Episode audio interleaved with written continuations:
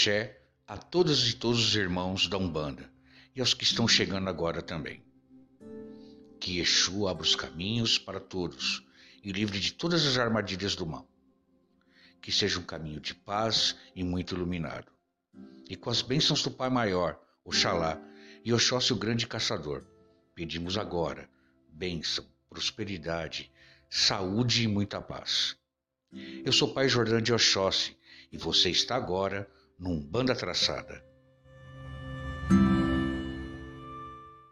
Refletiu a luz divina em todo o seu esplendor. Vem do reino de Oxalá, aonde há paz e amor. Luz que refletiu na terra, luz que refletiu no mar, luz que veio de Aruanda para tudo iluminar. A Umbanda é paz e amor, é um mundo cheio de luz, é a força que nos dá vida e a grandeza nos conduz.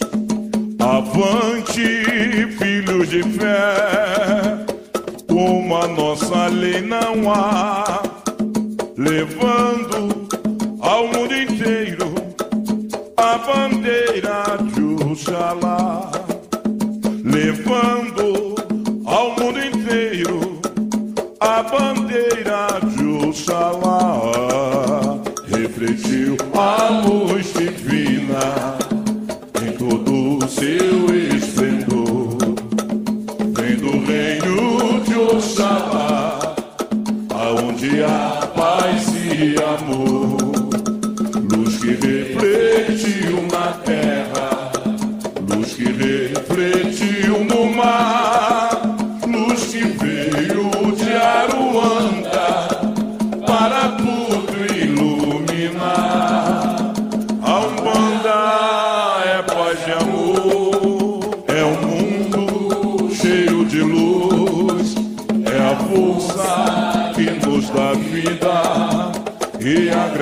grandeza nos conduz. Avante, filhos de fé,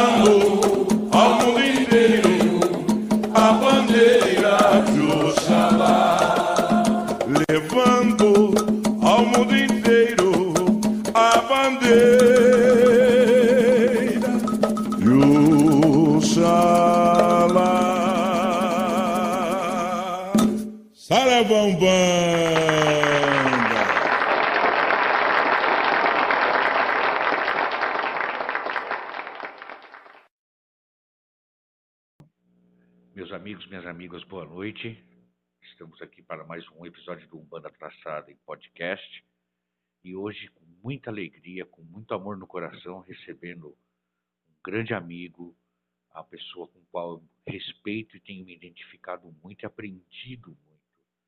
Babalorixá Marcos Salerruti Elemoná, de Alaqueto, uma pessoa iluminada. Então, assim, dou meu grande boa noite. Boa noite, babá, e sua bênção. É um prazer Boa noite. aqui. Boa noite, meu pai abençoe a bênção. É uma honra estar interagindo com também esse irmão, Babá. Eu também tenho carinho e admiração pela ética, né, pela seriedade e pelo óbvio cargo, né, assim, eu também respeito recíproco.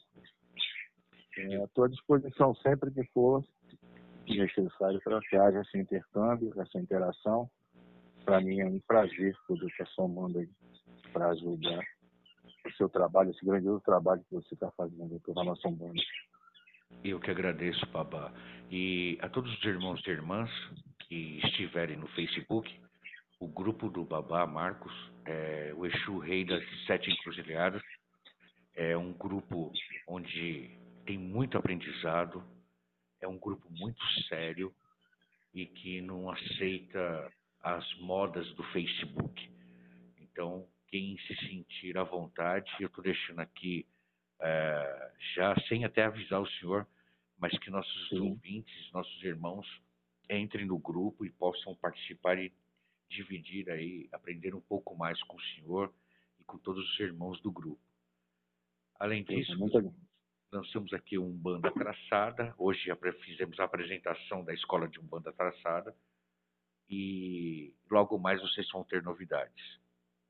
Para começar, Babá, eu queria já fazer aquela pergunta que eu fiz antes. Quem é o Exu das sete encruzilhadas para o senhor?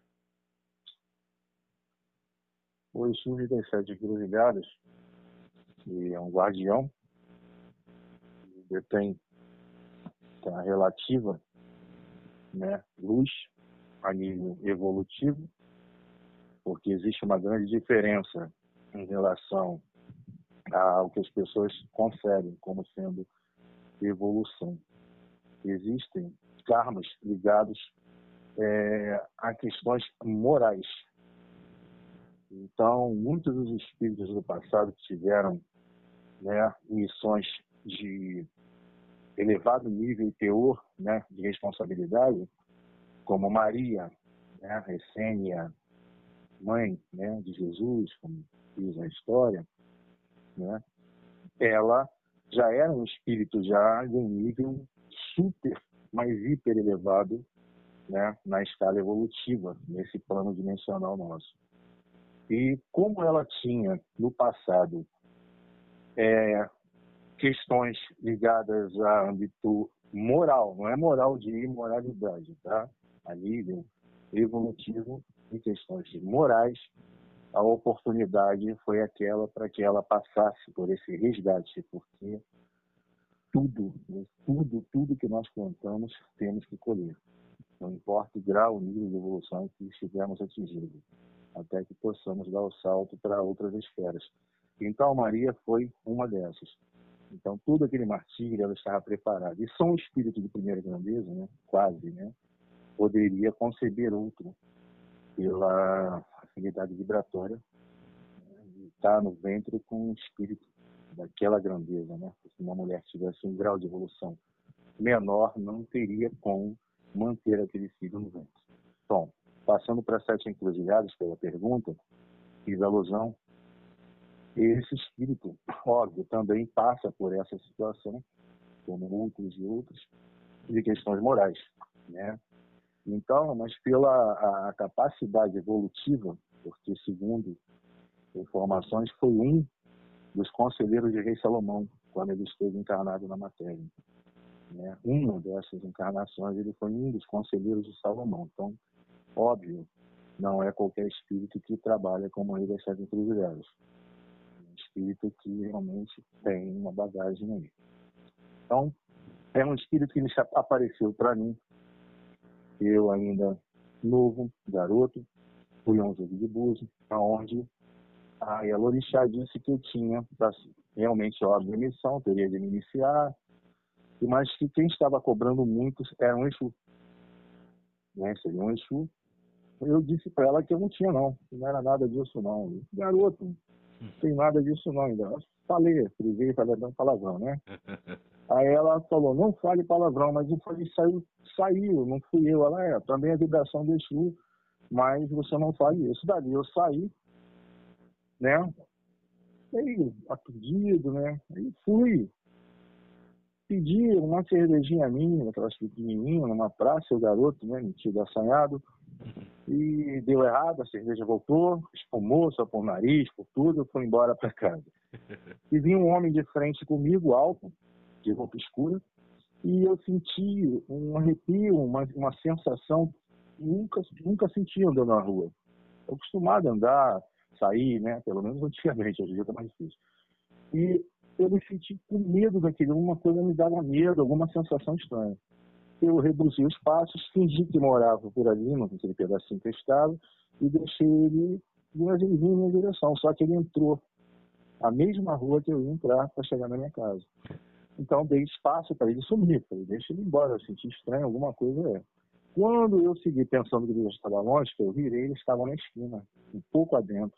Eu não tinha mais como recuar, passei pelo canto do outro lado da calçada, tenso, com susto, e ele disse: Boa noite, me dá um cigarro. Eu falei para ele assim: Tenho não, tenho não, assim, já nervoso, me tremendo, né, com susto. Aí ele falou: Quer dizer que eu não sou. Aí falou palavrão nenhuma.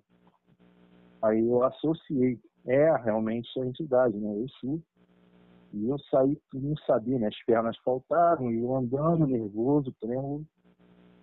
Consegui, eu tentando rezar o credo e tudo, e ele atrás de mim, quer dizer então que eu não sou, vou te mostrar quem que não é. Ele começou a falar assim comigo, eu corri, cheguei em casa assustado, meu irmão perguntou o que foi, eu falei uma entidade, como sempre, a Vânia botou para correr ali, e ele falou, você volta nessa noite santo, na Serra Orixá, e diz ela o que aconteceu. Eu falei, eu não, porque eu vou chegar lá vai rir da minha cara, bem feito, um susto, falar besteira, né?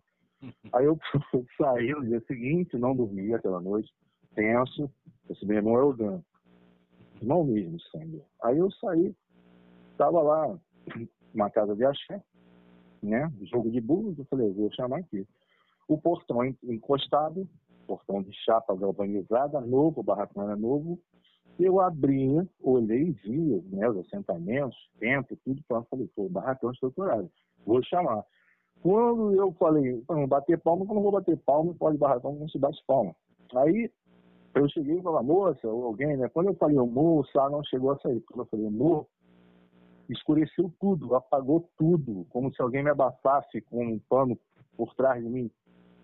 E eu lembro de eu dando com a minha cara, no rosto, o testa, rosto, na face, no portão, um barulho imenso. E eu entrando dentro do barracão já sem saber o que estava acontecendo, só lembro do barulho. Voltei a mim com várias pessoas de branco, salve São Eduardo, qual o seu nome?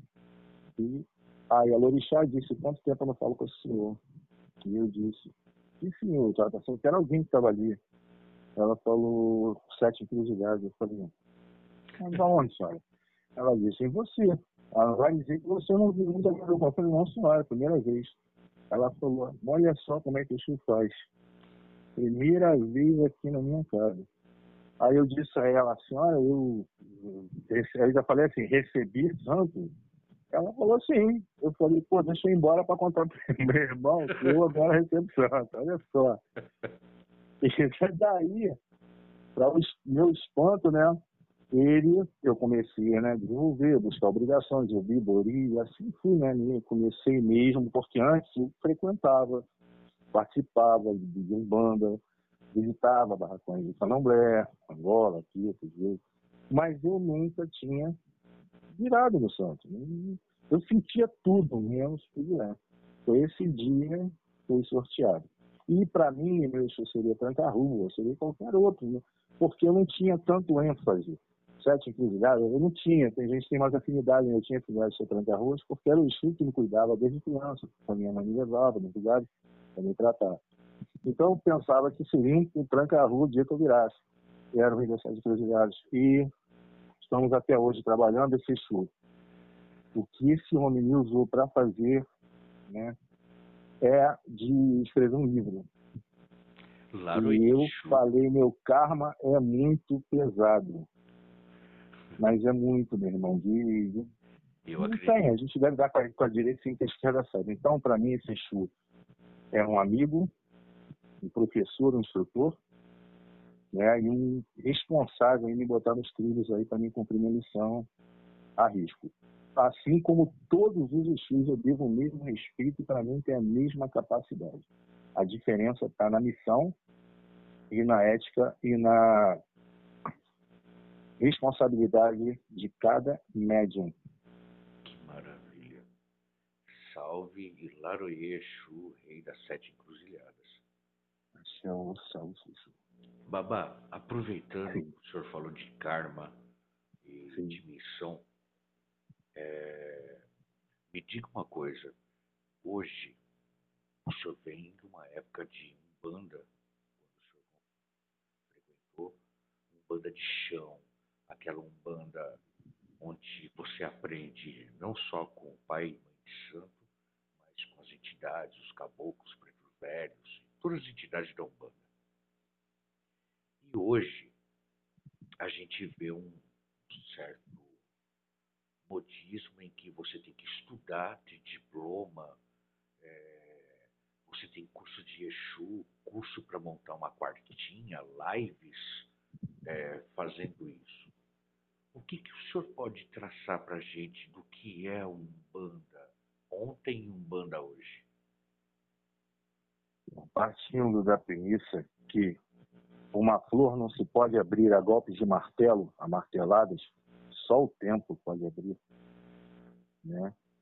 E eu acho que estão tentando passar o carro na frente do boi.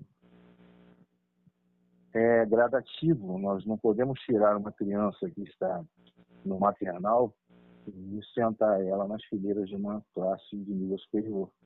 Ela não vai alcançar, não vai acompanhar. Verdade. Então não existe essa transformação com módulos, com cursinho. Né? Não existe. E a Umbanda, na verdade, ela é transformadora moral. Ela é uma religião que ela veio trazer à luz da ciência tudo aquilo que foi nos passado à luz de ritos, de rituais ancestrais, ancestrais a nível de cultura. É, eu vou dar um exemplo aqui pequeno que acho que vai servir. É, tem uma passagem bíblica onde Jesus cospe no chão, faz lodo e leva os olhos do cego e manda que se lave no tanque de Siloé, quer dizer, um enviado, né? E esse cego volta a enxergar, cego de nascença. Aí o pessoal vai ver é, o milagre, mas ele usou né, a lama, que é a terra, a água oculta, que é a saliva, o ar, o elemento abundante do ambiente, e o fogo, a energia dele como espírito de primeira grandeza. Então, ali, com os próprios elementos da natureza, ele restituiu, ele reconstruiu a retina ao cérebro. E creio que todos aqueles milagres e prodígios que foram feitos, aqueles espíritos estavam já na época de né, estarem kits com seus carnes pagando aquele karma. Então, foram colocados no caminho dele para que servisse de exemplo, ao mesmo tempo né, foi concretizado esse término do esgotamento daquele karma. Então, foi um mérito também para eles. Então, o que ocorre? A Umbanda veio ensinar que aquele ritual é feito assim, assim, o significado é esse, e a essência daquilo é essa. Que a ascendência daquele ponto de estado vai abrir um, um canal dimensional com só que ninguém atentou para isso. Né? E essas coisas que a Umbanda nos passa, vem nos passando há anos, né? eles vêm nos ensinar o despício de, de orgulho, né? de vaidade. O nu do caboclo, quando a gente vê uma imagem do caboclo, né? o nu é despido de qualquer que seja, de orgulho, de preconceito, de ganância. As penas, as cores, o colorido são as cores da aura. Né? As cores da aura. A seta, a meta, a, a flecha, a meta a seguir, a direção, o objetivo. E a cobra, as entrelinhas sempre, né? É, não a cobra que simboliza a sabedoria, como a gente encontra na taça da farmacêutica, né? representando a Kundalini. Sim, o animal, a ignorância que existe dentro de cada um ainda. Né? Então, essa Umbanda, hoje, né, pelo que é aí a pergunta se, se refere, ela está mesclada com achismos, roupa, orgulho, melhor roupa, e escalonamentos que não existiam. Né? Porque a Umbanda era aquilo ali, os cambonos ajudando, uma barra, muito pequeno, jogante, e era de uma harmonização, de uma harmonia, de uma, de, um, de uma capacidade de fazer a caridade e de deixar um ensinamento, um exemplo, uma palestra que era dada em meio culto, um caboclo que ao meio dava uma palavra, que todos choravam na assistência, de chegar um caboclo para tomar uma consulta ele mostrar o charuto e falar assim, você sabe que eu não preciso disso, mas eu preciso porque é um elemento de trabalho. Mas eu não sou um caboclo, eu estou compondo aqui as fileiras falando de caboclo.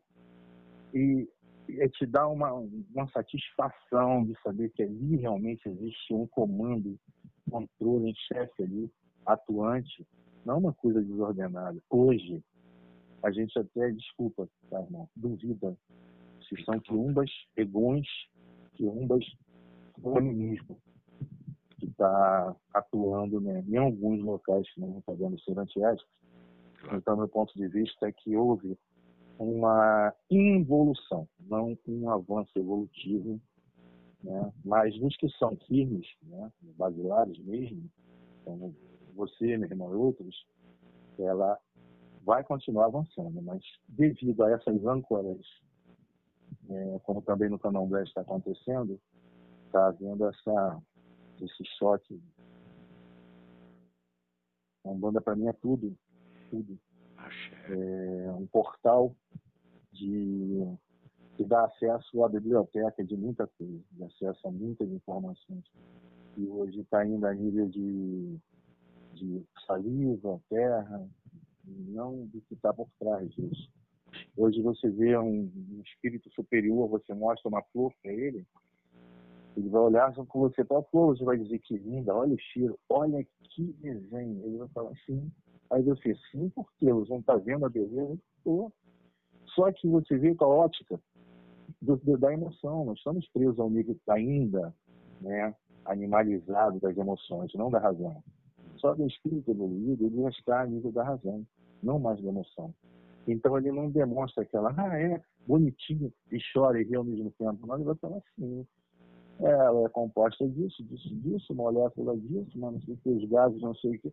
Ele vai falar composição, ele vai falar a, a, a, a genética daquela planta, enquanto eu estou vendo a beleza externa. Então, as pessoas hoje estão ensinando estética e a essência interna, a composição daquele ensino, ele está escondido atrás desse, dessa baderna toda aí. É isso que estão fazendo com a banda. Muito bom, concordo com o senhor plenamente. E, Babá, é, a gente aprofundando mais nisso, é, hoje o senhor falou de animismo, né? o senhor falou um pouco dessas coisas. É, com tudo isso que o senhor expôs, a gente vem perdendo é, é, também de entidades necessárias e tão necessárias trabalharem nos terreiros, né? Porque a gente vê que assim, ou você tem Maria Padilha ou você tem Tranca-Rua mas ou você tem o caboclo pena, pena verde ou você tem o caboclo é, pena branca. Então, assim, ficou muito. Os terreiros hoje fica muito limitado a, a entidades, a poucas entidades, ao passo que nós temos uma infinidade de entidades maravilhosas e, que não estão trabalhando. Por quê? Essa é a minha pergunta, eu, a gente vê, né, a gente vai cantar, Oxalá mandou, ele mandou buscar, buscar pangueiros da Jurema, aí chega só três caboclos. 30 médios no mesmo espaço, três, três mesmos caboclos. Por quê? Book, ensinado. Quem é realmente ali que está mesmo com esse caboclo e os demais estão ensinados? Com quem estão?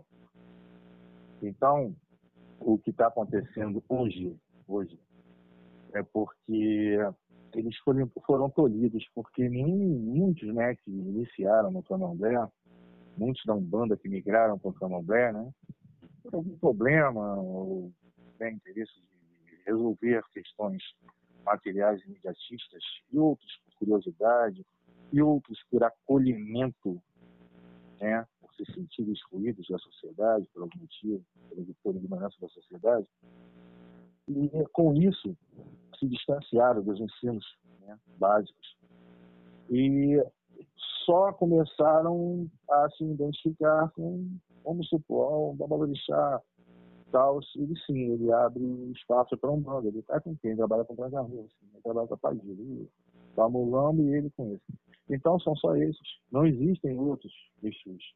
Porque se estivesse na Umbanda, eu estaria trabalhando em Pedra Negra, com, vários, com, com, com infinidade de fios caboclos de preto velho, né?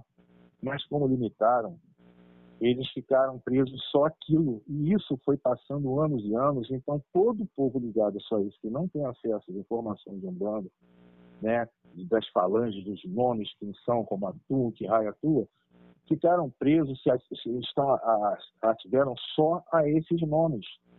Então, todos aqueles médios que tremem, é mulambo. Tremeu, caboclo sete flechas. Tremeu, mulambo. Tremeu, caboclo sete flechas. Tremeu, e acabou, anularam o resto. Entendeu? Muito, eles foram mutilados por ignorância e por imprudência das pessoas. Tá? Ah, foi maldade? Não, imprudência sim. Muita. E hoje nós estamos colhendo os frutos disso. Esses caboclos hoje, essas entidades, que precisam, é, é, eles não vêm sozinhos, o caboclo não vem trabalhar sozinho, eles vão com falanges, né? Grupos enormes, tanto boiadeiro quanto preto velho. Então ficou repetitivo. Obviamente, dali você já tira um apanhado. É impossível ter 10 mulambos ali. 30 tranca-rua, 40 Zé Pilintra. Então tu já sabe que tem um número grande ali de animismo, achismo, quiomba, egum. Não precisa ninguém debater se é ou não, porque é. Porque é impossível que todos esses médiums estejam trabalhando com a mesma entidade. Não tem como, não teria como. Todos eles estarem trabalhando com a mesma entidade. Obra, né, Babá? Sim. Tem algumas entidades como o Veludo, como o próprio Marabu. Puxa é, vida. Né? Exu Pimenta, Exu Carangola, é, é, Pinga Fogo, seu Pantera Negra, é, mangue, Seu Mangueira, todos esses Exus, tem muitos, mas são muitos Exus, muitos, tá? E eles foram excluídos, né? Mas esses médios que realmente são filhos deles e estão pensando que estão evoluindo, estão perdendo a oportunidade de uma encarnação de poder resgatar. E eles nasceram com essas entidades. Então, aquele médium que era para estar trabalhando com o seu Veludo, com o seu Mangueira, ou qualquer outro Exu, que está erroneamente dizendo que o dele é Zé Pilinta, que o dele é Trangarrua, que lá no, no barracão, no centro diz que era esse, ele está deixando de cumprir com o verdadeiro, de desenvolver o verdadeiro, de cumprir a finalidade para que ele veio com aquele Exu. Então, isso está causando um desequilíbrio muito grande dentro da religião e prejudicando as pessoas onde pensa estar ajudando. Verdade. Concordo plenamente com o senhor. E aí a gente está tendo uma aula aqui com o Babalorixá Marcos. E é uma aula mesmo de aprendizado. Babá, é, Sim. nessa mesma linha que a gente falou de entidade, eu queria falar de orixá. Sim. É, sua visão, o senhor acha que a Umbanda equivocou com relação ao tratamento aos orixás ou não? Poderia repetir a pergunta porque ficou um pouco falhando. É, com relação aos orixás. Sim. Na linha de entidades, agora vamos falar de orixá. O senhor acha que a Umbanda, na forma de homenagear porque ela não cultua, ela homenageia.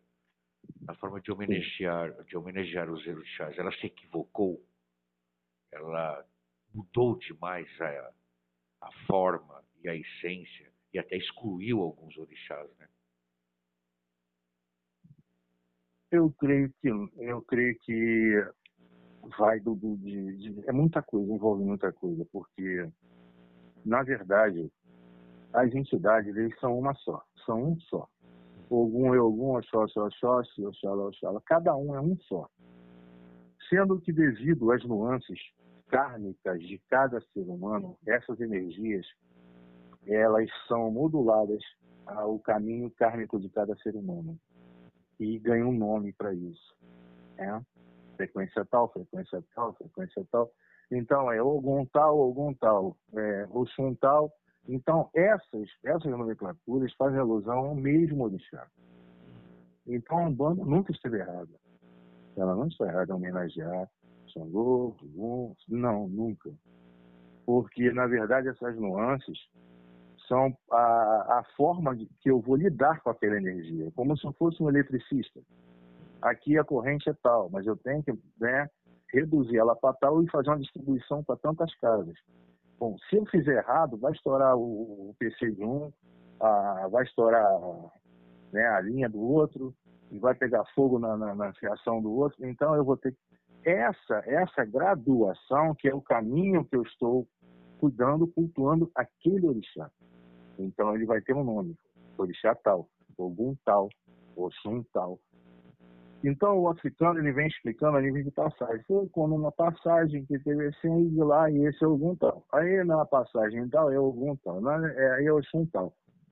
E aí ela foi, aí o, o Milá determinou, o Xalá determinou, aí é, é o Oxum, é, não, é Pará.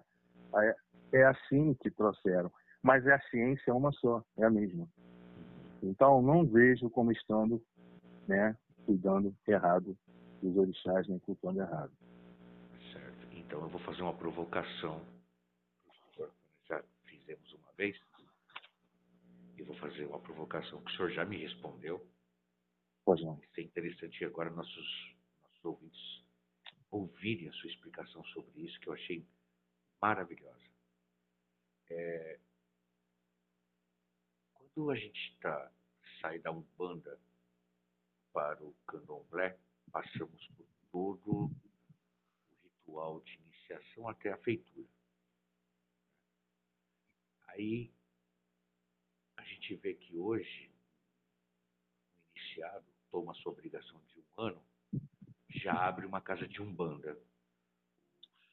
O Babalorixá ou Yalorixá dele permite ele abrir uma casa de umbanda, né, um terreiro ele não deveria passar pelos mesmos rituais é, da Umbanda antes de abrir uma casa de Umbanda?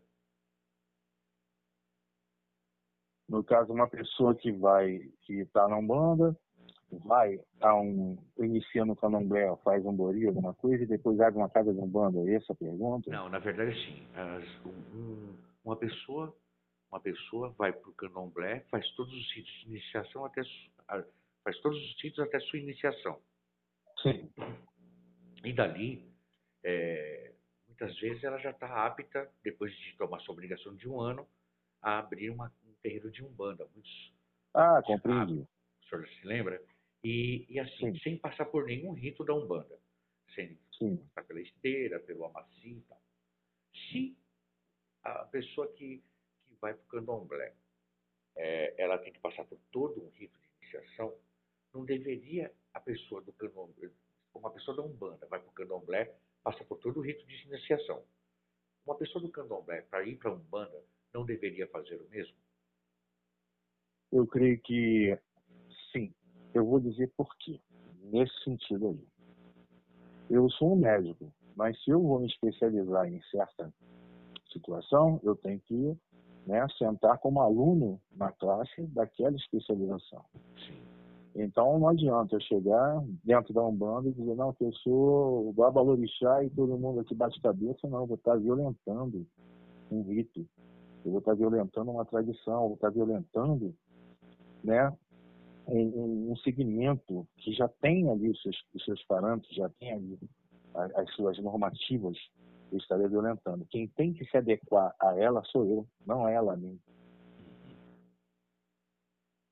É não. Tem que passar sim. Tem que chegar e já que se mudou de água, vamos falar assim, uhum. ele vai ter que fazer iniciação ali mesmo que tenha o respeito, que é direito, mas ele vai ter que passar por aqueles preceitos sim. Ou então não faça isso, não dê esse pulo. Certo. E nessa mesma pergunta, é, nós vamos entrar naquela outra questão. Pai de santo de Umbanda ou uma mãe de santo de Umbanda resolve aprofundar e, e raspar no candomblé. Sim. Ela é de um, então seguindo a mesma lógica, né? Ela é de Umbanda. E, e quando vai para o candomblé, ela se torna um Iaô. Sim. Né? Sim. Então, assim, o cargo dela na Umbanda, nada é, acaba não, não tendo nenhum efeito para o candomblé. Que é o que. Eu já vejo diferente, meu irmão. Eu já vejo diferente. É, então. é- Cargo, é eu cargo não retroage. Cargo não retroage. Eu creio que se você nasceu com cargo, quem lhe deu cargo não foi a mão de nenhum da Balorixá e Alorixá. Você nasceu com ele. Então, para mim, você pode ser uma criança, adulto, que seja, tem cargo, para mim, é um da Balorixá, um é Alorixá, não importa. Então, se você vem para minha casa como babá de Umbanda, você vai continuar com o mesmo respeito de babá de Umbanda, apenas aguardando passar pelos ouros de iniciação dentro desse novo segmento que você mudou de água. Então, vou exigir de todos que ele respeitem e tomem a benção, mas ele, ele é um baba orixá. Ele é um babá, ele nasceu com cargo, então respeite o cargo dele. Como eu tenho o Ogan que está tocando, ele é Ogan. Né? Só foi apontado. Ou um que nem foi apontado, mas eu sei que é Ogan. Eu já vi que é Ogan, joguei e tenho certeza. Então, ele é sete anos mais velho. Então, eu exijo a benção de todos aquele Ogan. Ah, ah, ah, não vou dar benção a ele não, que ele não foi nem apontado, ele não foi nem suspenso, que ele não... Peraí, gente. Ele nasceu Ogan, ele não é eu que vou botar ele Ogan, não. Não sou eu que vou fa fabricar aqui dizer, ó, esse é Ogan, esse aqui é Ked. Eles já nascem. Então, a ignorância da minha parte de eu fazer essa opção desse filho. Então, quando um babá de Andonas decidiu iniciar na minha casa, ele vai estar do meu lado ali, né? Recebendo a benção de todos os meus filhos pelo cargo, a coroa que está na cabeça dele, não o bicho que foi copado, o ritual que ele passou. É isso. Perfeito, Babá. É, vamos falar um pouco agora. Eu falei no começo aqui da- do nosso podcast que o senhor é um Babá Orixá de Alaqueto. Sim. Então vamos falar um pouco do que é o Alaqueto, porque muitas pessoas aqui já ouviram falar do Jeje, Jejimari, Angola, sim. Nagô, é o próprio Queto. Vou passar para mais ou menos. Fala para os É, existe uma grande diferença de Queto para Alaqueto. Alaqueto, título, né? Da, do Oxóssi, rei da nação de Queto, né? Porém, o Alaqueto, ele não é o Queto. As pessoas já falam, eu sou Alaqueto. O pessoal não entende, está achando que você é um de Queto. Ah, vieram duas princesas trazidas do reino de Arô, né? Antiga Dalmeto, Albenim, na África e vieram trazidas como escravas, eram gêmeas idênticas com nove anos de idade, trazidas para o Brasil. Então, um fazendeiro muito rico de Oxumaré, ele gostou delas, comprou as, as irmãs gêmeas e deu a liberdade. Elas retornaram para o país de origem e uma delas voltou né, para o Brasil, Tanteu Jarô e Dan Tomosobê, o nome das duas, tá? E ela voltou ao Brasil, casou-se e fundou o primeiro barracão em Salvador, Bahia.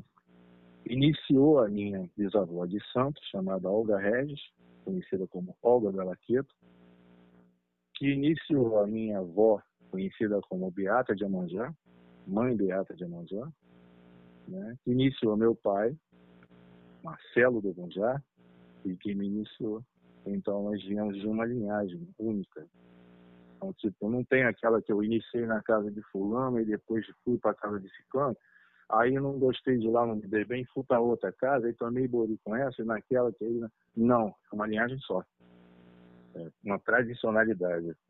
Então, eu tenho uma linhagem única, tá? De uma nação independente que tem o pé dentro do Jejimari. Por isso da diferenciação. Então, Alaqueto não é o Queto, é uma outra linhagem. Esse é o Alaqueto que eu tô descendo. Eu sou um Alaquetu. Que maravilha. Isso é maravilhoso. Babá, Sim, a gente vai, vai entrar aqui no, no assunto da, da nossa ordem mesmo. Umbanda e candomblé se complementam, se misturam ou se separam? para mim, eu creio que é, o candomblé ele vem de um rito, eu até conversei sobre isso, ele vem do passado de milenar, né, a, com a visão daquele continente, né, do qual ele veio. Óbvio que quem trouxe candomblé para o Brasil, né, esse conhecimento, tanto de Odus quanto tudo, não foram os camponeses, pessoas comuns trazidas como escravas. Foram sacerdotes que vieram no meio como escravos. Sacerdotes que tinham né, conhecimento de vários cultos, a nível esotérico e outros, assim como no passado tivemos os três reis magos, chamados reis magos, né, que eram mestres. Né. Então, esses vieram no meio. Eles é que trouxeram esse ensinamento para a gente, não as pessoas, os camponeses comuns que foram violentados no seu país pelo advento da escravidão. Então, eu creio que quando esse movimento chegou aqui, trazido por esses sacerdotes, né, e na crença desses camponeses também, né, os orixás, os inquistes, assim como chamar, cada um de acordo com a sua visão, né, pela sua cultura, pela tradição da sua, da nação, eles estavam aqui já trouxeram o que era necessário para o Brasil, que é o coração do mundo e a pátria do Evangelho, né? Então o que acontece? A Umbanda, nesse movimento que houve no astral, né? Através do Caboclo das Sete Encruzilhadas, um jesuíta, um, um sacerdote jesuíta, não índio, mas compondo as falanges de Caboclo, trazendo o nome do Caboclo Sete Encruzilhadas, no dia 15 de novembro de 1908, através de Zélio Fernandes, né, eles desceram com a Umbanda à Terra para que direcionasse essa cultura que era trazida a nível ainda é, de ritos, né, dos primórdios, para trazer a ciência para que descortinasse os rituais e trouxesse uma, uma, uma visão mais científica para que saísse do primitivo para uma coisa mais científica. Senão ficaria presa né, a vida toda aqueles ritos ali a níveis né, de acordo com a cultura de cada, de cada povo naquela época. Então, não foi entendido dessa forma, os homens não alcançaram isso. E excluíram a Umbanda, colocaram como se fosse a parte do candomblé. E era para ver uma encampação dos ensinos de Umbanda sobre. Tanto é que hoje você vê nenhum babalorixá, ele se mantém, ah, eu sou a nação. Então, tá. aí trabalha com isso não. Caboclo não, isso não. É, é só África. E, e não, você não vê. Ele depende de um boiadeiro, depende de um caboclo, depende de um Exu ancestro para trabalhar, para dar dinâmica no, no, no barracão dele. Porque se não existir isso, não vai à frente. Então, é uma prova muito grande de que a Umbanda ela veio para ser encampada, né, agregada e dar um giro de avanço no que no que está primitivo, não chamando o candomblé de primitivo. Poxa, pela ciência que ele traz, ele é, é mil anos junto, estou dizendo sentido. Mas que a Umbanda veio por cima disso tudo, de tete a tete, para poder descortinar isso e dar uma mudança nesse ambiente primitivo e transformar isso numa coisa que hoje seria, acho que a coisa mais linda do mundo para mim, eu sair do ritual e poder encampar, fazer uma coisa só, não ficar mais, não, eu sou candomblé, mas aí eu também trabalho com isso. Não, mas aí também meu caboclo também vem, sabe? Não, gente, isso é ridículo. Aí quando você fala, é um banda traçada, é um jeito de falar, traçado é rabo de galo, é cachaça com Coca-Cola, é isso, aí vem um deboche. Não é nesse sentido. Está dizendo traçado, ou seja, está fazendo a união, a junção desse conhecimento com, aliando ao conhecimento tradicional ancestral. E daí sai uma coisa maravilhosa, quantas curas, quantas ajudas, a, a, dar direção realmente às pessoas. E quando deixa as pessoas só no rito, né, ali cantando urubá, vai ficando uma coisa tão sem sal, a pessoa vai Aí, é, se não tiver um Exu para apimentar, para dar consulta, uma gira, uma festa de caboclo, não tem nem graça. Por incrível que pareça, eu falar isso do senhor. Então, para mim, a Umbanda veio para dar a mudança que hoje estão fazendo com roupa de Carmen Miranda, sapato de Aladim, como eu sempre falo, não é essa mudança. Ela veio para trazer uma mudança científica, Verdade. esotérica, nível superior, uma visão superior. Isso tete a tete com que os sacerdotes que foram trazidos ao Brasil deixaram. Mas na mão de pessoas comuns, não tiveram como entender a grandeza, a profundidade, nem codificar a ciência por trás desses ritos. É isso. É muito verdade o que o senhor diz. E agora, assim, eu sou um grande leitor dos seus textos assisto os seus vídeos no grupo.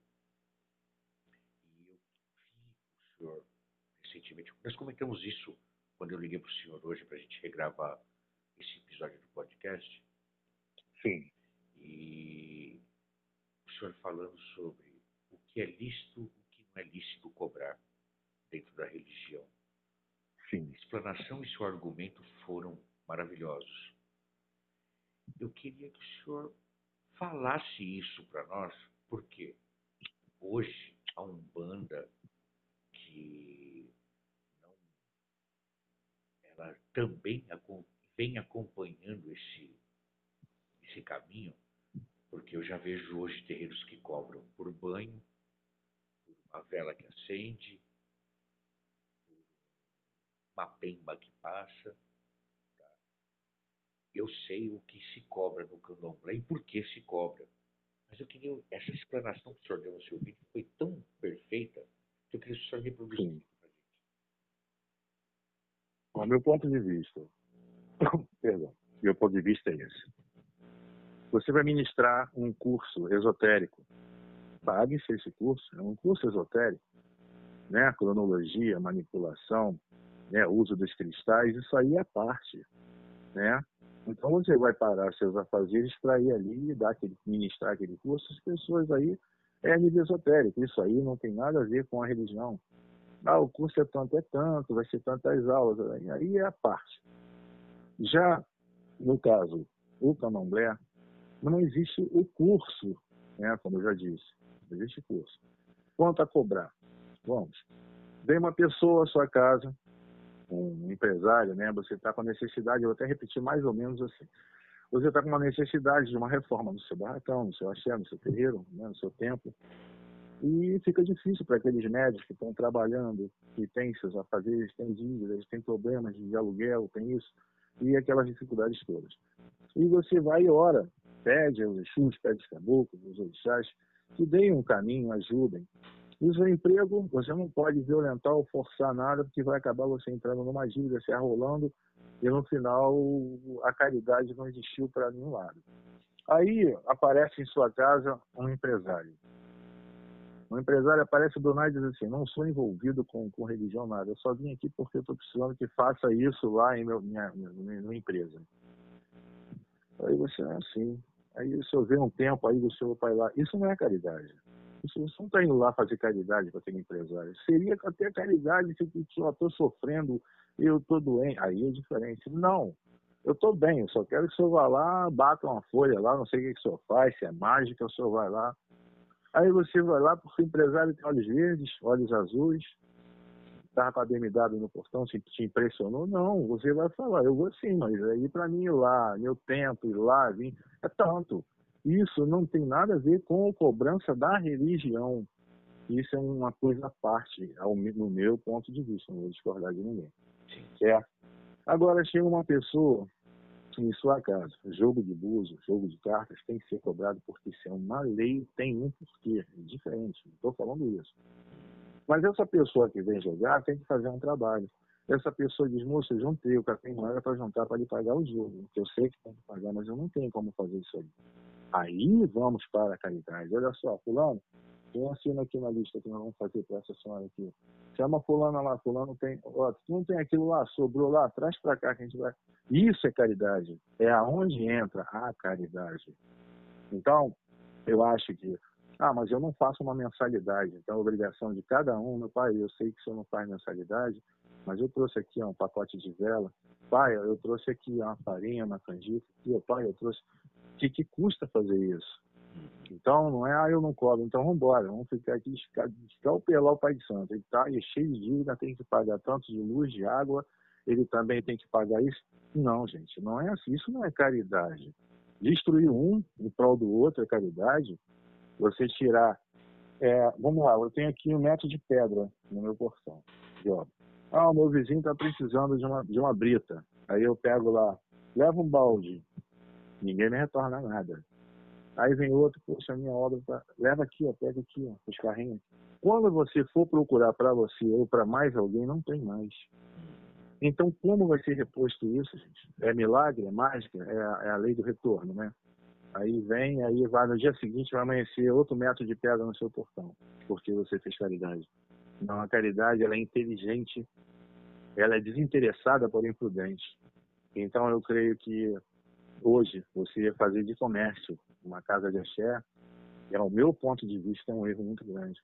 Porque dar de graça, de, de graça vos foi dado. Né?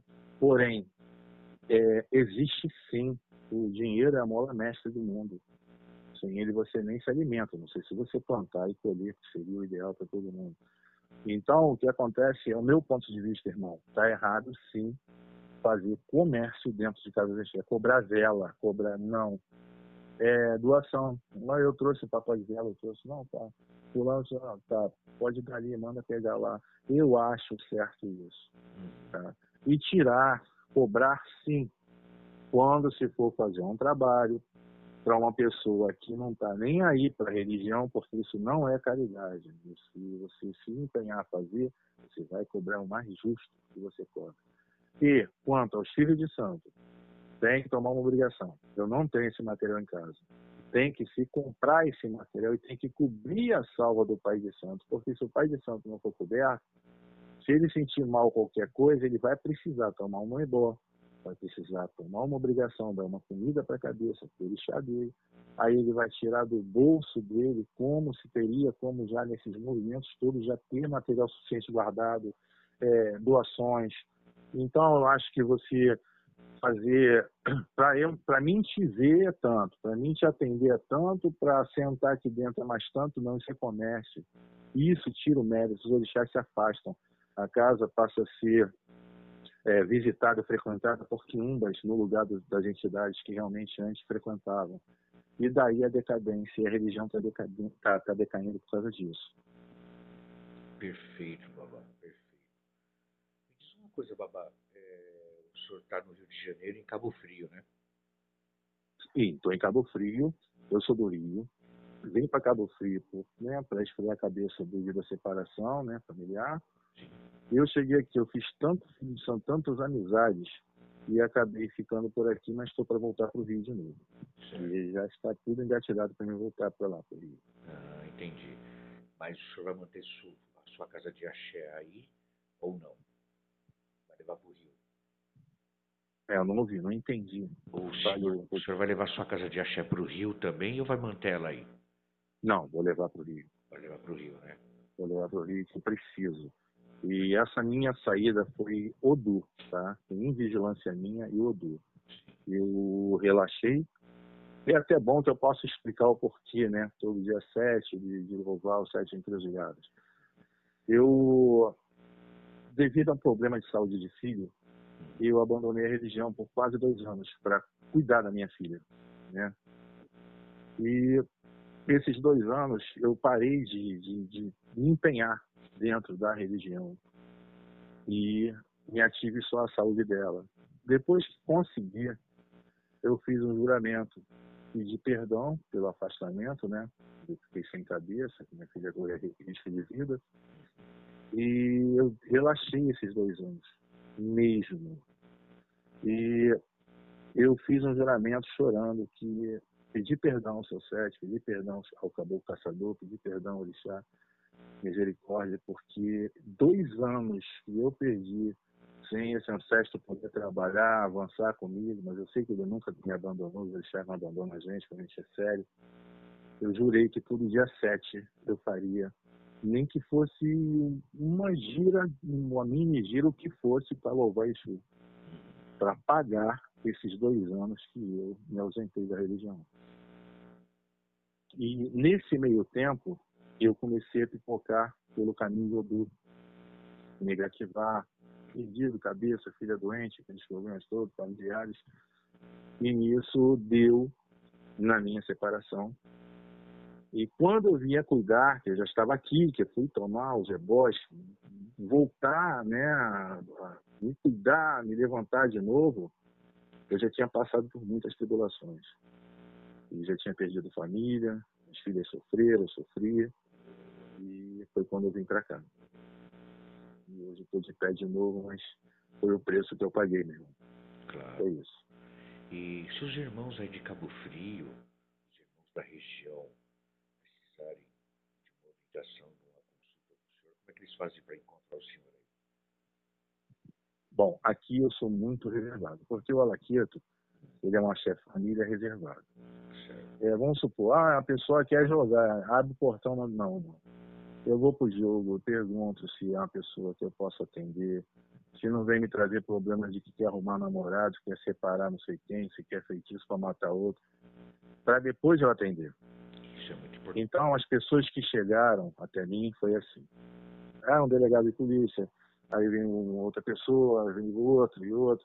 Aí um foi trazendo o outro, trouxe a família, e trouxe um amigo, perguntou se podia trazer. Então, eu nunca fiz nada aberto para ninguém. Então, me mantive no anonimato, porque me bateram muito aqui no início. Porque quando eu cheguei, que eu montei né, uma casa de artigos religiosos, né, que o site que o me deu, eu vou lhe passar uma, uma, uma particularidade que eu acho que a gente tem que ser. Eu cheguei, quando eu vim para cá da separação, eu fiquei tolhido de ir para casa devido à confusão familiar, essas coisas assim, eu com problemas né, acentuados, né, de, de odor negativado, muita coisa. Eu vim para cá, vamos vamos, vou dizer assim, eu vim com uma mochila nas costas, é aquele ditado, né? Eu vim, larguei minha casa, família, tudo, carro, tudo para lá. E vim com uma mochila nas costas. E esse amigo que me trouxe era um filho de santo e amigo. Disse assim, pai, como é que você vai fazer? Eu falei, não sei. Sou sete vezes. Onde ele procurou um buraco. Um buraco, que buraco é esse, sete? É um lugar para ele trabalhar. Eu aluguei uma loja. Nessa loja ao lado tinha uma loja de artigos religiosos. O site falou, essa loja vai ser dele. Aí, mas como, seu site? Ele está aqui sem cabeça, veio para cá do jeito que estava, para poder esfriar a cabeça. Vai ser dele. A mulher me ofereceu, eu negociei e peguei a loja. A loja da cidade passou a ser minha. Isso lá em São Pedro Aldeia, não foi aqui não. Certo? Certo. E daí essa loja foi minha. Eu daí vim, aí comecei os percalços. Comecei a jogar abuso na loja para atender as pessoas. Só que vinha uma pessoa que era de Oxum dizendo que era de Amonjá, outra que era de Inhaçã dizendo que era do não sei quem. E eu olhando, meu Deus do céu, quem que fez isso? Eu sou muito honesto no jogo de búzio. E posso estar, não tá, eu, eu, eu, vou falar o que eu estou vendo, eu não vou nem inventar, porque eu não invento. Eu sou ético. Olha, é esse, o caminho que eu estou vendo é esse. Lá. Aí, tá, aí chegava lá, poxa, é isso mesmo, deu certo, eu resolvi isso um pouco. Mas caía no ouvido de quem estava dando orixá para aquela pessoa outro. Então já arrumei um inimigo. De graça, por estar trabalhando certo. Aí fui atender outro. Hum. Aí vá não, sua pombogira não é essa não. Sua pombogira, o caminho dela é Figueira. Se ela vai assim em tal lugar. Olha, o homem que me perseguia saiu dois anos, eu sou, olha, e a mulher chorando na minha porta. Me moço, senhor, foi Deus que trouxe aqui. Eu resolvi minha, meu sofrimento em dois anos, esse homem me perseguia, ele saiu. Depois que eu fiz aquilo que senhor me ensinou, eu falei, sim, senhora, isso. Arrumei outro inimigo, que a mãe de Sandela queria saber que, que eu tinha que meter o bedelho no problema da filha de Sandela. Ela não mentia, a mulher foi lá me procurar para jogo.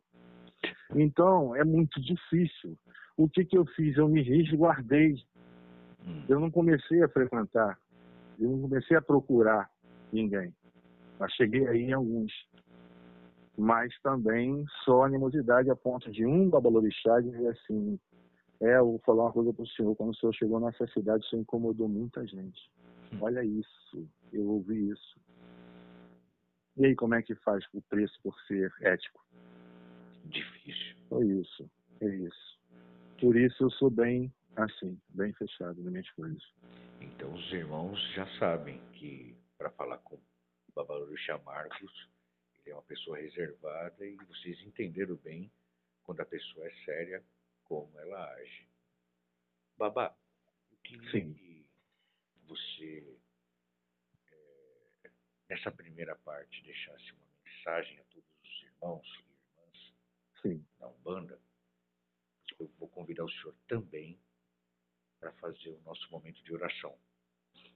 Com certeza, com o maior prazer. E então, assim, eu queria que o senhor deixasse uma mensagem para todos os irmãos, para todas as irmãs que estão para entenderem um pouco de toda a sua ideia, a sua caminhada, a sua evolução, para que eles continuem também evoluindo, porque tem muita gente chegando agora na Umbanda. Desculpa, tem muita gente chegando agora na Umbanda. E tem muita gente que está, mas está tentando se encontrar de novo. Eu queria que o senhor deixasse uma mensagem para essas pessoas. O caminho tá, de um médium não é fácil, porque a mediunidade ele é um dom inerente a todos os seres humanos, independente da, da, da filosofia, religião, né? a doutrina espírita já nos ensina isso. E a mediunidade, ela não é dádiva, ela é dívida kármica. Ela só vai se transformar em dádiva no que fizermos dela. Então, é uma responsabilidade dobrada. Se, vamos supor, vou dar uma, uma, uma situação bem pejorativa mesmo para que os irmãos entendam. Se você estiver num restaurante, lá com a sua família, e sai um tiroteio e essa bala for pegar numa criança, vai pegar em você. Ah, mas você é o médium, você nasceu com a missão de salvar os outros, de lutar pelos outros. Eu já falei de uma forma já, tá vendo? Bem monstruosa, bem picante para ver se vocês alcançam. Então, a missão da gente é essa. Tá? É, se tiver que acontecer alguma coisa, alguém acontece com você. Mas isso quando esse alguém é inocente, tá? Não é o karma daquela pessoa que vai comprar para você, não. Você não compra karma. O médium não compra karma. Ele não tira karma. Eu estou dizendo a nível de merecimento. Aconteceu uma fatalidade, o do negativo local, que foi um tiroteio, o projétil bateu no lugar e a gente vai pegar numa criança, vai pegar em você. De, de alguma forma você vai levantar, vai ser andando para pegar um copo ou jogar um papel no lixo e aquela bala vai pegar em você, para salvar aquele inocente. Essa é a missão do médium. Então, o médium ele está pensando hoje em dia que ele, por ser médium, ele vai ter carrão, melhor emprego, vai achar ouro na rua, carteira com dinheiro. Não ele vai sim ter muito merecimento, de acordo com aquilo que ele fizer dessa mediunidade, se ele for ético, sério, né? seguindo ali a carteira do, do, do, do seminário do santo, respeitando os mais velhos, respeitando os orixás, se respeitando como médium, não colocando suas entidades à prova, não forçando animismo, buscar saber o que é animismo, o que é quiumba, o que são imunes, né? o, o que o médium está passivo, né? de, de, de ser acometido. Então, esse é o caminho que o médico tem que trilhar. Quanto ele está desenvolvendo um papel maravilhoso ali, sendo submisso, deixando as entidades atuarem, ou mesmo que ele não seja o médico de corporação, esteja ajudando de alguma forma, sendo carinhoso, sendo educado, gentil, prestativo, aí está galgando o merecimento. Amanhã, vamos supor, ele vai numa, numa fila, uma entrevista para emprego, pode ter certeza que vai ser dele pode ter, o, o cara vai, vai o, o, quem estiver entrevistando vai entrevistar milhares, com um currículo que dá 10 a 0 no seu. Ele vai olhar para você, ele vai ficar te olhando, alguma coisa nele vai dizer, escolhe ele. E ele vai te escolher, aquele emprego, aquela vaga vai ser sua. Então, aí é que você vai ver que vale a pena o que você está fazendo. Mas não em troca, não é, é moeda de troca a religião. E outra, óbvio que as esferas inferiores, eles atuam de forma organizada e sincronizada para poder atrapalhar a nossa evolução, porque eles não querem que você avance. Então, o que vai aparecer de pessoas para te provar, te tribular, mexer com você, te desestimular, é a hora que você tem que lutar mais. É a hora que você tem que se empenhar mais, tá? porque então está dando certo. Porque ninguém taca pedra em árvore que não tem fruto para deixar cair. Esse é o meu ponto de vista, é a minha visão. Então lutem, tá?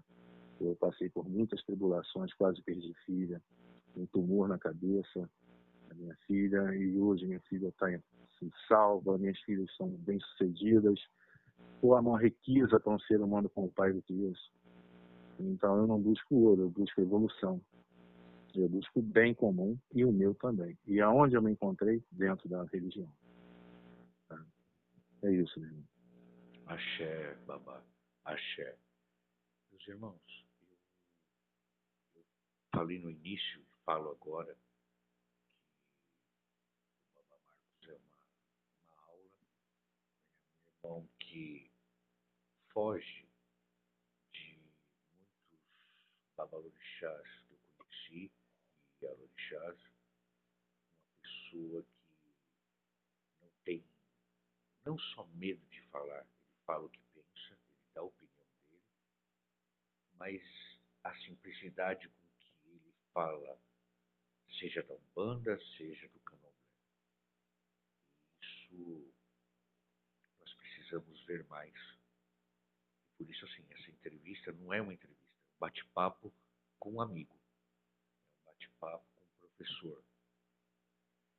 É um bate-papo com o mais velho, a qual a gente tem que respeitar. Eu, como filho de santo, eu, como Yaô, eu, eternamente serei um aprendiz, eu aprendo com quem tem que ensinar.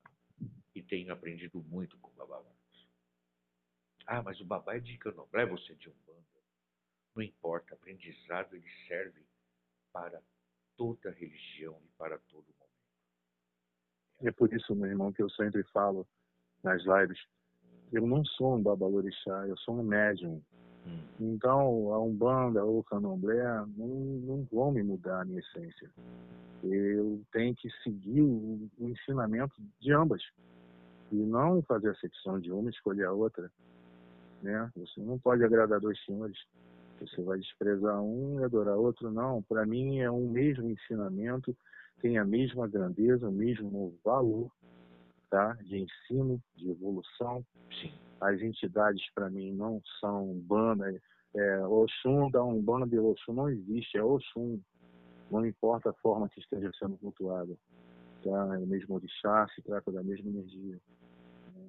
Então, eu sou, o meu pensamento é assim, sem desmerecer a nenhum dos dois. Então, eu posso me dizer que numa Umbanda eu vou ser feliz, eu vou bater palma, eu vou cantar, eu vou ajudar como médium, eu vou respeitar o babá da casa. Não, mas isso não, não sou Balorixá, não. Aqui o Babalorixá é o senhor, o cargo desceu, a casa é sua e eu tenho que lhe respeitar. Então, eu não posso dar ordem na casa dos outros. E o pilar daquela casa, o orixá daquela casa é daquele, daquele babá daquela Umbanda, não sou eu. Então, você ali um médium, eu vou ajudar no que eu puder e no que ele me solicitar. Então, eu não aceito que chegue um babá de Umbanda em minha casa seja desmerecido de jeito nenhum. Nenhum. Tá? Eu acho que é, faz parte daquele que realmente diz que tem algum conhecimento, e tem algum apuro, já parte esse princípio aí do respeito. Se não tiver isso, para mim, está derrotado na raiz. Não tem como. Só é uma pessoa vestida de alguma coisa ali dizendo que é aquilo. É verdade. É verdade. E é por isso, meus irmãos, que hoje nosso podcast foi, foi abençoado pelo Exu, da, Se- Exu Rei das Sete Cruzilhadas, foi abençoado por Ogum, foi abençoado por Oxóssi, foi abençoado pelos Ah, orixás. Então agora vocês vão ficar com um nosso, nossa oração, e a nossa oração hoje é especial. Então, Babá Marcos vai fazer a oração dentro da, da linha de Alaqueto é, e vai trazer bênçãos e axé para todos nós. A palavra é sua, Babá. Obrigado. Agradeço a todos né, pela atenção dispensada, pela oportunidade de troca de experiências, porque isso é troca de experiência, ninguém sabe. né, E o abraço verdadeiro, é isso que, que falta no mundo. Eu peço a todos os orixás, acima de todas as coisas, que derrame a misericórdia sobre os homens, porque sabe que nós somos falhos. Né? Eu peço que aquele irmão que está debaixo de uma marquise sem sequer um pedaço de pão para comer, que seja assistido. Né? Aqueles que têm um lar com teto para morar. E as pessoas que tanto lamentam, hoje vocês lamentam talvez, ah, eu não tenho isso, e faz cara feia, reclama e chuta alguma coisa. E o outro dizendo, eu daria tudo para ter aquela cadeira que ele chutou porque eu sento no jornal, porque eu não tenho onde sentar. E o outro queria ter uma perna para chutar alguma coisa. O outro eu queria ver o que ele chutou porque eu não enxergo. Então, gente, a gente tem tanto, tanto, reclama de tanto. Tá? Então, é saber dividir as riquezas que nós possuímos e temos. E a maior riqueza que Deus deu foi o amor. Ele é infinito, ele não acaba, ele evolui. E o amor evolui. Eu digo a vocês, um leão, ele sai uma leoa, sai para caçar, para dar alimento aos seus filhos. E ele vê uma rena, um, qualquer outro animal, e ela vai, ataca, espera, né, espreita, ataca, e pronto, missão cumprida, ama os filhotes, levou para os filhos se alimentarem. A mãe está fazendo o papel dela. Só que ela desconhece, ignora que aquele bicho que ela pegou também tinha saído para caçar para alimentar os filhotes que estão aguardando. Olha o amor ali. E nós não somos um leão, não somos um animal. Quando você tem uma comida em casa, você, ah, isso aqui eu queria mais, o irmão, o vizinho não tem para comer.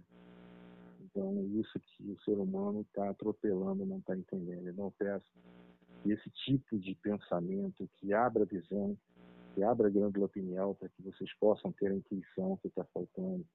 Peço que vocês fiquem livres da guerra, do tiro, da facada, da bala perdida, do Egé, Agé, do Lorogum, da esquisila, da falcatrua, da queimação, da sopração, de tudo quanto for feitiço, magia negra, da má sorte, da falsidade da traição, da queimação, da sopração, seja o que for, livre da ignorância, que vocês não tropeçem em pedra, não caem de frente, nem de costas, de pano, nem de lado, que vocês sejam protegidos de dia ou de noite, dormindo, acordado, em casa, na rua, onde quer que vocês estejam. Peço, em nome de Oxum, nome de Emonjá, que leve nas suas águas todas as energias negativas, perturbações, depressão, doenças, mazelas, feitiços, para as profundezas do mar sagrado, onde cobra não pia, galo não canta e coruja não rasga. Que vocês consigam o reequilíbrio necessário para o refazimento dos seus problemas, suas necessidades, mas sem o engano da ignorância, sem a, a, a doença da ignorância, que é o, o, mal que atinge a humanidade. E peço essa mesma orixá, a Oxum, em nome do meu Voduno, em nome da missão que eu trouxe, que cubra vocês nesse momento, envolva no amor, envolva na serenidade tá? e traga a riqueza verdadeira, cruzada ao merecimento de cada um de vocês. E a Niló Shakuta Oman Lade Monteunyu E a Niló Shakuta Oman Lade Monteunyu Yami Mossoro Mansiu É um Jigbarugun Ayaba Oberiudo Orifodo E eu, e eu e eu, e eu, e eu. Axé a todos. Axé, babá. Muito obrigado. Axé, babá. Eu tenho aqui só a desejar muito, muito, muito obrigado a sua bênção, babá. Eu que agradeço a você, a sua coroa, com seu cargo. Abençoando a nós. Que sua coroa nos abençoe. Axé continue nos ensinando e continue dividindo essa, dividindo. grandeza, essa grandeza de, de, conhecimento, de amor, de respeito, de carinho por todos nós. Te agradeço imensamente, meu, meu Pai. Te agradeço. Eu que lhe agradeço, eu que lhe agradeço, meu irmão. Eu agradeço a todos que possa ter servido essa nossa, nossa interação para muitos corações que estão aí dúbios, né, ainda, tribulados, possa servir para que eles possam ter uma injeção de ânimo e ver que vale a pena. Enquanto houver vida, enquanto existe o sopro da vida, tudo é milagre na vida da pessoa. Não se lamenta aquilo que já se tem. Quando você se levanta de manhã, agradeça a Deus, agradeça os orixás. Quando você é médium, agradeça o dom tá? e busque a compreensão desse dom. Não busque o lugar que vai lhe dar a maior polpa. Não é a polpa. Ver o, exemplo de Jesus, lavou os pés dos discípulos e disse: o, o, o Senhor veio para servir, não para ser servido. É isso, irmão. Muito obrigado, Babá. Muito obrigado mesmo. Meus irmãos e minhas irmãs. Eu que agradeço, meu irmão. Este foi nosso podcast dessa semana, essa entrevista, esse bate-papo maravilhoso, e já intimando o senhor a estar com a gente mais vezes, tá, Babá? Será um prazer. Para o bem, estarei sempre presente. Então, a todos, uma excelente semana, uma excelente caminhada, que os orixás abençoe